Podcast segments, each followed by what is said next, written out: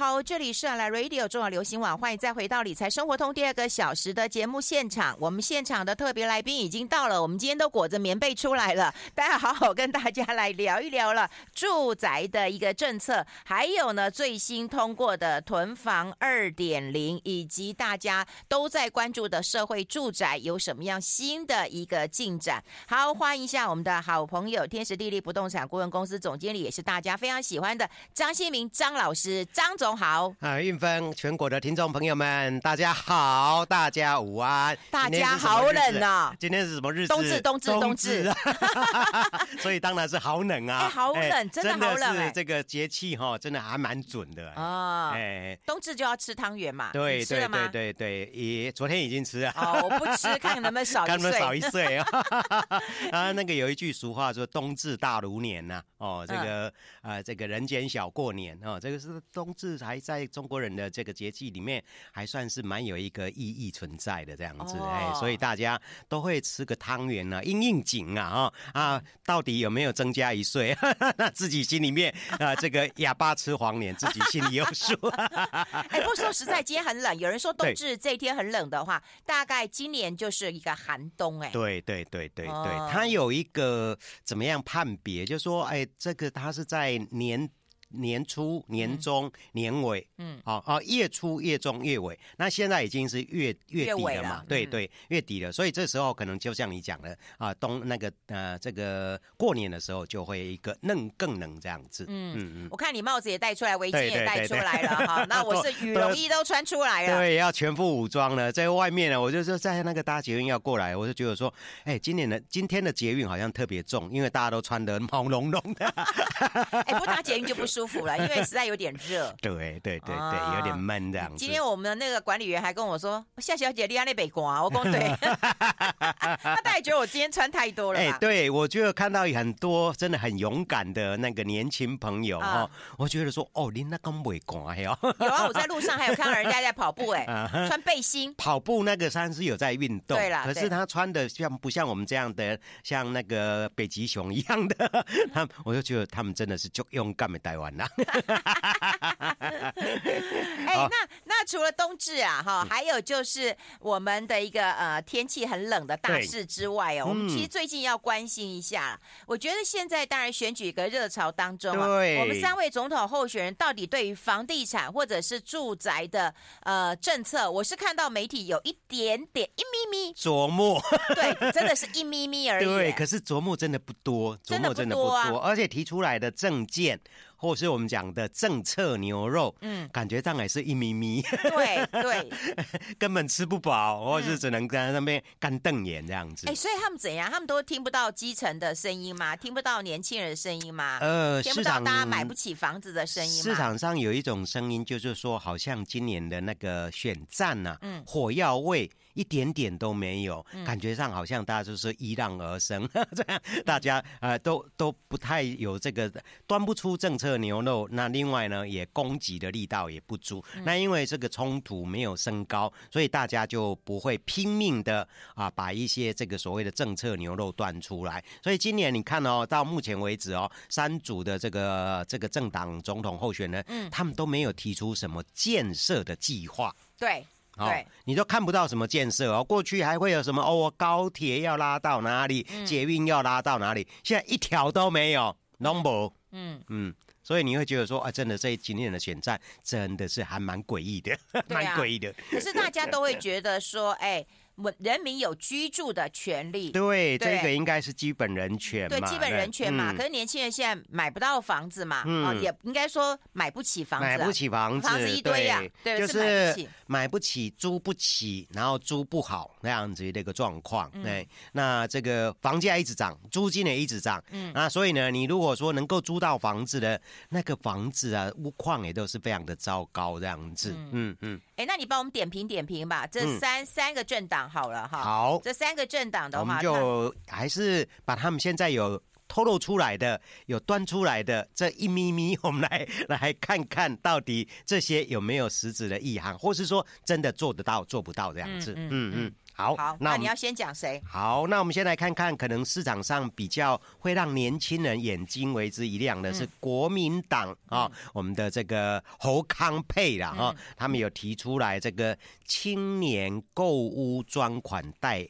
啊专案贷款哈五五五的这个专案呐哈，那这个专案实际上很多人哎，如果你仔细去看的话，好像跟目前。现在执政党政府提出来那个新清安有一点点类似，嗯，可是呢又有一点的不一样哦，所以呢有人讲说它是加强版的新清安专案，嗯，好，那我们来看看它这个五五五是怎么样的一个内容。第一个就是说它最高贷款的额度是一千五百万，嗯，好，那这个宽限期是五年，然后政府给你零点五的这个利息的补贴，好，所以这个是五五五这一部分，那。哎，那另外它还有一个最大的特色，跟最新青安最不一样的地方，就是说新青安它最大的贷款额度，最高的贷款额度是一千万，嗯，一千万。那这个呃五五五的这一个贷一千五，他们一千五百万，最高到一千五百万，而且可以全额贷款，就是说新青安你还要准备大概两成的自备款，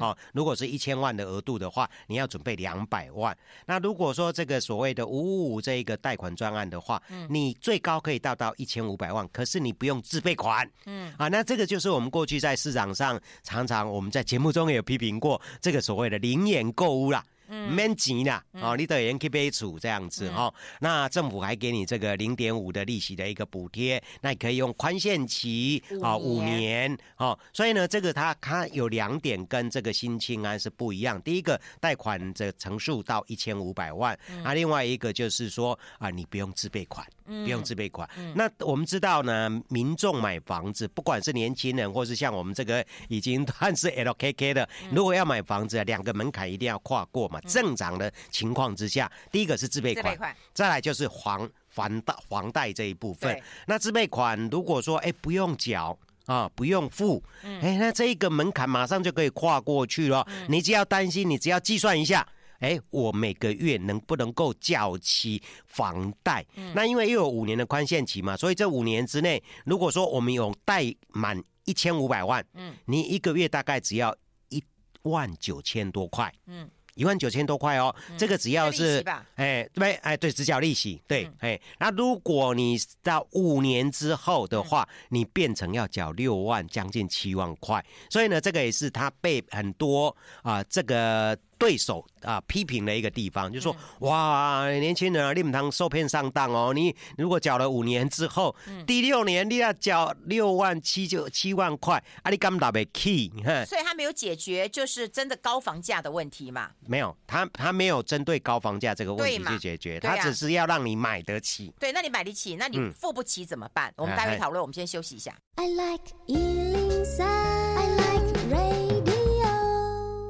好，我们要持续跟我们张新明张老师来探讨一下，对于这样的一个呃不用投期款啊、呃，不对，不用自备款，然后贷款又有这个五年的宽限期，因为一般好像是两年嘛，对，两年三年，最多三年，对。对对嗯。那这个对于年轻人会对于首购其实是有帮助的，对，特别是那些呃已经有稳定工作，嗯。啊，可是呢，他因为没有自备款，一直在租房子的族群哦，哦，那他可能每个月交给两万三万块的房租给房东哦，那这些族群他如果能够有一个政府或是有一个这个候选人未来能够帮他哎这个把这个自备款这个门槛跨过去，嗯，他等于就是说哎轻。松的可以帮自己缴房贷哦，二十年之后这个房子就他的。那如果他一直租房子，二十年他帮房东缴完了房贷，那个房子还是房东的。所以呢，这个也是我在我的脸书铁粉里面有一个这个年轻的朋友，他就说：“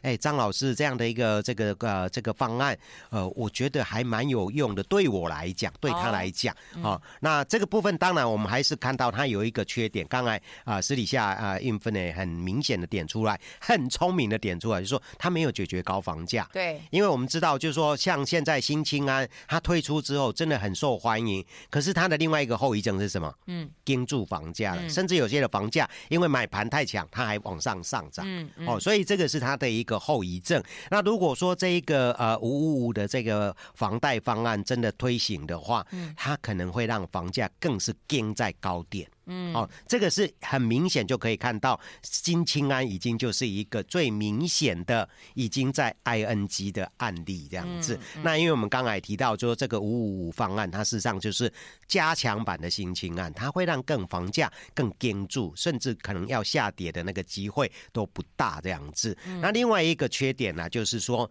很多年轻人他如果没有好好去试算。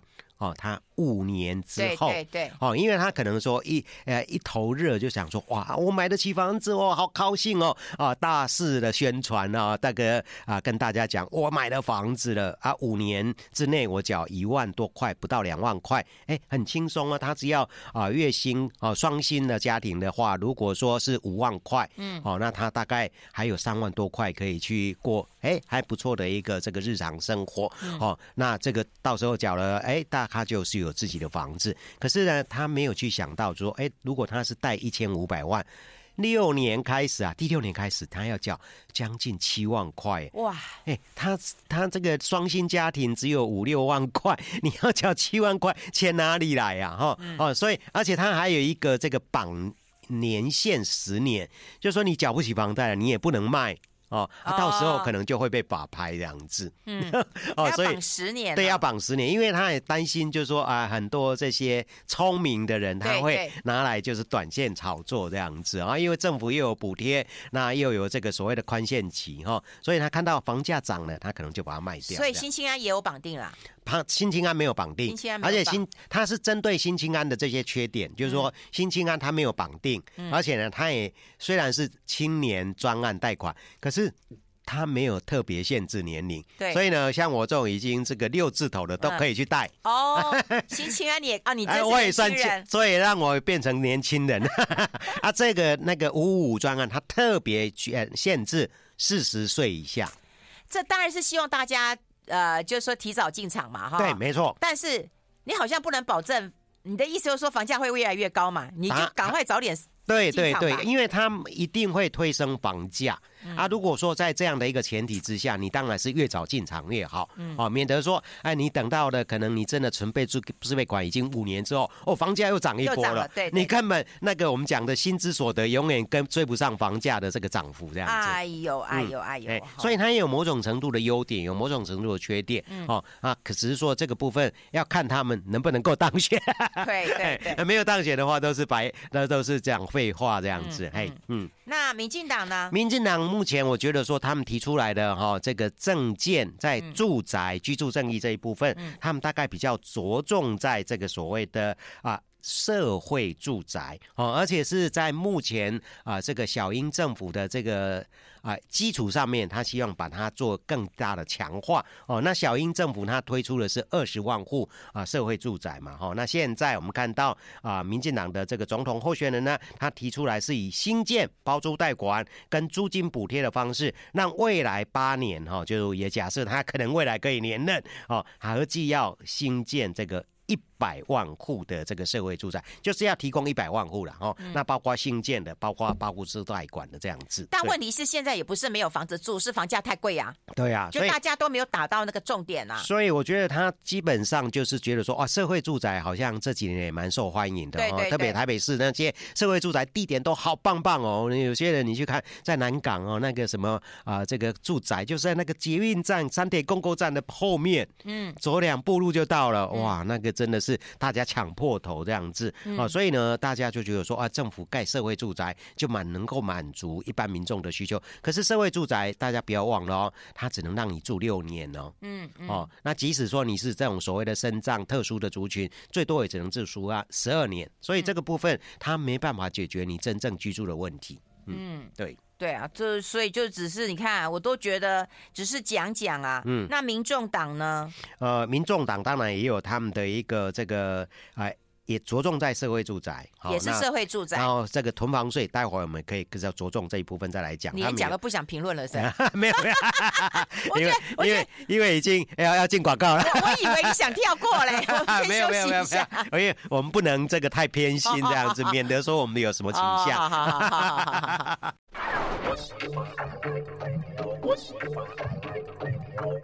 好好好好，欢迎理财生活通，我是夏云芬，在我旁边的就是我们房地产专家张锡民张总张老师了。刚刚我们有点评到了国民党、民进党，现在来看看民众党，对吧？我本来以为你想跳过，就就没有了哈。没有，是关心到那个要进广告了哈。是是是是，因为看到我们已经有在这样打画圈圈画圈圈了哈。好，那民进党我们事实上还是要再讲一下了哈，因为呃，如果这个篇幅太少的话，我们这个不符合这个什么哦啊，这个真的这个所谓的。公平的这样的一个原则哈，那民进党在社会住宅这一呃近八年来，他们事实上也一直非常用力，可是呢，就是一直在执着在这个数量上面，一直在数量上面哈，外面一直说啊，这个批评说啊，您根本没有新建到二十万户哈，那因为小英政府在啊首次继那个当选的时候，他提的政见是。八年提供二十万户，不是新建二十万户哦，哈、哦。那所以呢，它里面，所以你们田大全就说他没有达成，嗯、就后来人家隔天发新闻说 有把达成率百分之一百零七，被打脸是？没有，所以他这个就是我们现在现在就是外面一直在质疑，就是说，呃，他新建的要十二万户。那呃，包租代管呢要八万户，那包租代管这一部分看起来呢是有达标。啊，可是新建的部分的话，它的定义是很模糊的，嗯、所以我也要跟大权兄啊、呃，这个来啊、呃，这个这个帮他讲一句话哈，就是说站虾姐，嗯、因为毕竟老朋友了啊、嗯，他呃这个执政党他本来讲的那个所谓的新建十二万户，嗯、他们现在讲的是说啊呃完工的。啊，规新建当中的规划当中的，对都把它加进去，对嘛？规划中的你也把它加进去，都把它加进去哈。那所以呢，这个部分，大家就会觉得说，你这个是在糊弄吧？哦、嗯，这个根本我们一般民众的认知就是说，啊，你赫哈，那可以让我们住进去，那这个才是新建嘛？哈哦，嗯、至少嘛，我们给宽退一万步讲，新建当中从算进去才可以吧？啊，规划当中，嗯，哎，那搞不好基地在哪里都还不知道。你都把这个算进去哈啊，基地有，可是经费有没有哦？所以呢，我们讲说社会住宅，待会儿我们也会再在这个部分再来强强化，就是说社会住宅它的问题点哈，不是提供数量就好，它还有很多的问题点哦。所以呢，现在我们看到民进党的大概只有最提出这一项哦啊，不要再来。发函更正说，我妈他们还有更多，对，因为我目前看到的杂志上面啊，媒体上面是只有这样的，的确是这样子啊，的确是这样。OK，好，这个是民进党这一部分哈，这个的希望说，哎，扩大社会住宅到一百万户哦，这个真的是感觉上。非常的强哦，好，那接下来我们就来提提民民众党了哈。民众党也是以社会住宅为主，他也是要大力来盖社会住宅。另外，他有提出来的一个就是希望囤房税。哦啊，能够来加重这样的一个税负哦，那搭配搭配这个出租减税哦，逼出空屋了哈。啊，那这个部分囤房税已经二点零，已经在前两天啊这个三读通过了哈，待会儿我们只可以再针对这一部分来这个讲一讲。那因为呃，民众党我看他们的版本是希望说更加强在税的这一部分，嗯。那我们现在这个行政院。丢到立法院的这个版本的话，它最高的税率是四点八哦。那四点八，在野党包括民众党啦，或是甚至啊时代力量，他们时代力量甚至提出说最高最好拉到十个 percent 哦。我们之前在上一次的节目中也有提到过。嗯，那所以民众党这一部分的是这个呃住宅的政策上面，还是在设宅，还是在囤房这一部分加重税哦，感觉上也没有太多的新意，还没有太多的新意哦，同样也没有针对高房价这一部分去做一些。解决的方案，哦，这个也是民进党这部分没有提出来的，因为我觉得说，啊，现在民众最最最砍剩、最 care 的，就是说，我们刚才提到的那一句话，这个薪资所得没有增加，嗯，追不上房价的增幅啊，所以这个也是啊，让大家最最最过看不过去的一个地方。所以三党在这个所谓的啊住宅政策上面，我我们如果要打分数的话，应该都算。不不及格吧，都不及格哈，因为他们只是希望供增加供给，增加你能够有能力购物的这样的一个状况。那房价这一部分要怎么样让它合理化？哦，啊，即使说你不要让房价跌下来，你也要让我们的所得增加。嗯、哦，那这个部分所得增加这个部分也没有提出具体的这样的一个啊、呃、这个方案。那所以我刚才提到，他们都没有提出一些建设，因为有建设才会有这个所谓的增加就业机会，才能够创造更多的财富。哦，那这部分我们大家就会想到说啊，当年蒋经国推出了十大建设，嗯嗯、到现在我们都还会念念不忘。哦，那。这三党候选人有没有新的十大建设？有没有一些可以让我们所谓的啊、呃，这个为生民立命、为万世开太平的这样的一个啊、呃、长久的计划？这个部分好像到目前是看不到的啊、呃。所谓的选战的打法，就是说我只要打赢了就好，哎，嗯啊、呃，其他的可能就是哎再说吧。嗯嗯嗯，好，那当然这是呃这个总统候选人的住房政策了。好，嗯、哼那我们就聊聊现在目前在进行当中的，当然就是有社会住宅。好，好这个部分我可以再好好来谈一下。对，社会住宅真的是有用吗？嗯哼嗯，这个我觉得是一个迷思，因为刚才提到这个是在二零一六年小英政府他上台之后最大的一个住宅政策的一个亮点。嗯嗯，啊，算是一个亮点，所以大家也放大在审视它，就是到底能不能够达标？可是呢，因为我们过去几乎都不注重社会住宅，所以我们的社会住宅呢，大概只有零点零八。我记得好像那时候就是只有零点零八哦啊呃，后来这个小英政府他希望能够提供二十万户，就是说希望在我们的这个大概呃这个住宅存量里面大概有五趴。的这样的一个标准哦，可是现在基本上还没有达到，还要再努力这样子。可是提供的数量，我刚才提到不是量的能够啊这个啊放大就能够解决问题。我们看到香港啊，看到呃欧洲很多的国家，他们的那个住宅社会住宅的那个量，大概都跟啊所谓的一般住宅大概比例上面有超过双位数，有些甚至到二十几趴。可是呢，真的就能解决社那个住宅问题吗？他他们是可能会想说，我量如果是。出来的话，我价格就可以破坏嘛，嗯哼，对不对？因为他们认为就这是简单的一个供需问题嘛，对不对？就是说哦，大家都想买嘛，对不对？那买不起，那我就再试出便宜的嘛，社会的住宅嘛，那会把价格其实没有，可是价格并没有破坏。可是我大家有没有呃想到，我们在国人的观念里面哈，常常有那种有土私有财的观念，就是说他租房子，他不会想要租一辈子，对，他有能力，他一定要想买房子，对，所以你提供社会住宅。刚才提到，它只是暂暂时性的一个中继所，它目标它还是要买房子，所以政府还是要让这些啊呃，呃某种程度买不起房子的人，他要让他的能力提升。哎，那社会住宅，我想问你，他会不会拉低那个区域的房价？好，OK，这个我觉得他可以待会来讨论一下。好，我们先休息一下。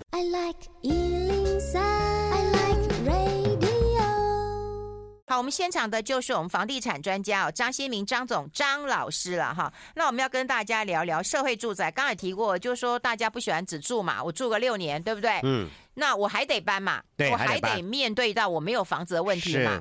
那我到了五十岁、六十岁，我还得面临到我租不到房子的问题嘛。对对，而且没有人要租给你房子。对，所以社会住宅，你说有用吗？我们应该要好好来探讨一下。嗯、那另外就是说，好，你刚刚也觉得这个应该是没有什么用。嗯。那社会住宅会不会拉低附近的房价？那这样房价会不会被打下来？这个是我们哦，刚才提到，就是说我们那时候这个小英刚上来之后，他就是要大力赶快把他的政见实现嘛，哦，所以呢，呃，就到处去宣导，就是说哇，这个哪些地方啊，要把它作为社会盖社会住宅，哪些地方要把这些啊个闲置的房子转为社会住宅。那那时候我印象最深刻的就是柯文哲，嗯，柯文哲上台的时候，他不是要说把美和市。因为那美和市有台北市分到了很多房子，对对对，哎，那这些房子已经有一些闲置这样子，嗯、哦，那虽然有部分拍卖掉了，哦，卖掉，可是还是有一些闲置，那特别是比较大平数的，哦，那所以柯文哲就说要把它拿来当社会住宅。哦，那时候包租代管的。呃，对对对对对，啊，那时候的美和市的住户就跳起来说：“没杀你，没杀你！啊，呃，你要去盖社会住宅，你要提供社会住宅，可以可以，可是不要把我们美和市的房子拿来当社会住。所以呢，那时候他们就是有一股反对的声浪，就是你讲的，他们担心我们这边的房价，哇，现在都已经这么样的水准了，又是有各个新店溪的这个景观有这么好的 view，一。当作为社会住宅，我们的整个房价马上就被打趴。我们要卖房子，搞不好没有人敢来买这样子啊。所以呢，这个就是当初在推社会住宅初期的时候，确实蛮多人担心这样的一个情形。可是，哎，经过了七八年哦，已经快八年了嘛哈，现在民众对于社会住宅的观感真的改变了。如果你去看看哦，现在很多盖出来的社会住宅，你看它的那个外观，哇，比我们一般的那个民间盖的房子都还要来得漂亮。那它提供很多的开放空间，然后也有一些啊、呃、公公共的托育的这个场所啦，幼稚园啦，哎，所以呢，哎哎，很多民众都会在这个社会住宅的啊、呃、这个基地上面呢去做一些活动。哦哦，那这个部分感觉上就还有那个达到木林的这个效果，哈，敦亲睦邻的这个效果。所以呢，一般民众也不会觉得说，哎，住在这个社会住宅里面的民众，他们是不是有什么特别的？大家也会觉得，哎，感觉上好像也是蛮不错的邻居这样子。所以呢，呃，在这个经过了大概。五六年之后，我们看到内政部哦，他也是啊，在在推这个社会住宅最主要的这个中央主管机关嘛，他们也去做了一些研究，请学者去做了研究，就说哎，这个地方当社会住宅，经过这么多年之后，有没有对周边的房价，你讲的哦，有没有影响？嗯，哎，这个学者的研究出来说没有影响。哦哦，没有影响哦，所以呢，这个部分也让内政部、啊、我不要听他们的啦，我要听你的啦。呃，我觉得我自己的观察，呃，对这个所谓的周边房价的影响，目前真的是感觉上没有特别哦产生负面的影响，嗯、因为我我们知道，像这个在新店新店那个央北从化区啊，嗯、那个。社会住宅是怎样？别人都还没盖的时候，他先把那社会住宅盖在那边哦。Oh. 所以呢，这个你看到央北从化区现在的房价最高已经快要摸到九字头了。Oh. 所以呢，基本上就是说，哎，这个社会住宅它已经已经蛮明显的脱离了过去的那个嫌恶设施，大家认为的嫌恶设施的那个观念。对、oh. 啊，可是它还是有一些缺点，就是刚才那运分点出来，它有那个国宅新建的瑕疵。就是说它的那个呃内部啊，常常会让这些进驻的民众一个马上就漏水，然后马桶不通，然后甚至更夸张的门扇关不起来。啊，然后那另外隔音效果很差。对，以前就听到社会住宅会有这些问题，对这些问题一直都还是存在，还是存在，还是存在。应该把这个营造的厂商抓来问一问，打屁股。你讲的行比较 重。对，对，因为我最近也去上了一个这个燕屋的课程哦，那这个燕屋的这个单位，他在举办这个课程，他就说，哎，现在呢，政府对于社会住宅，他们的新建品质到底好不好？他们在整个盖好之后，他们都会找这个验屋的这个公司、这个单位，特别全部验一遍。哦，那才交到这个所谓的租租这个社会住宅的民众的手里面这样子，所以呢也担心，就是说，哎，没有经过检验之后交到民众手里，那大家一翻两瞪眼，就说哇这边漏水，那边漏水哈，让大家批评的一无是处。那这个部分他们有在改善，可是我觉得不是那么快就能够达到啊一般民众都能够满意的这个程度。那另外有一些他是这个所有附这个所谓的家具啊，简单家家具设施的这个部分，可能也是。有一些人会觉得说，好像都不是那么样的一个好用这样子，嗯，对，嗯嗯，就感觉上很难推动啊。所以说，呃，政党他们都很想推社会住宅，以为可以解决问题。事实上，他都没有觉得民众其实没有那么爱。对，见的真的没有那么爱。我觉得还是要让民众有能力购物，这个才是一个方案。哦，嗯嗯。哎，那除了这个问题之外，还有那个呃囤房二点零，哇，这两天有那个。呃，新闻出来了，然后有人就讲说，哇，那建商要开始抛屋喽，哇，抛了我们就来捡喽。但 其实哈，我们讲囤房税，它的一个政策目标确实是这样子，就是因为政府也看到，就是说这几年来很多人买房子短线进出，哦，这是一种炒作的方式。那另外有些人呢，他那个口袋非常深，他买房子呢会碰到一个大咖，他说我买房子就不是要卖的啊。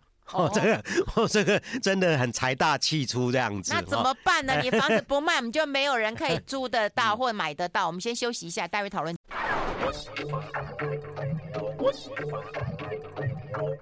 好，我们持续跟我们张新明张老师来探讨一下这个囤房二点零。你说对于那个有有很多房子的人来讲，会比较有压力吗？呃，就是说我们知道这一波的这个房地产这个炒作哈，除了这些短线进出之外，另外一个就是，哎。一直买一直买的人，对，那这个当然就会造成市场上这个所谓的供需不平衡嘛，哦、嗯。嗯，那供需不平衡，这个市场上的这样的一个啊、呃、这个原则，大家也都知道，就是说房价当然就是跌不下来，它只会往上涨这样子，哦，那这些人买了房子之后，哎，有些人会出租，有些人真的不出租，他就放在那边哦，待价而沽这样子，哦，等待有更好的价格我才来卖出去，哦，那这个这个就是我们大家这最诟病的，就是这种所谓的。真的是啊，房产大户。那另外一个房产大户是谁呢？建设公司。建设公司呢，有些人是他是真的是房子卖不掉哦哦，所以他不是要囤房。那可是呢，因为这两年来这个房地产太好了，有些建商说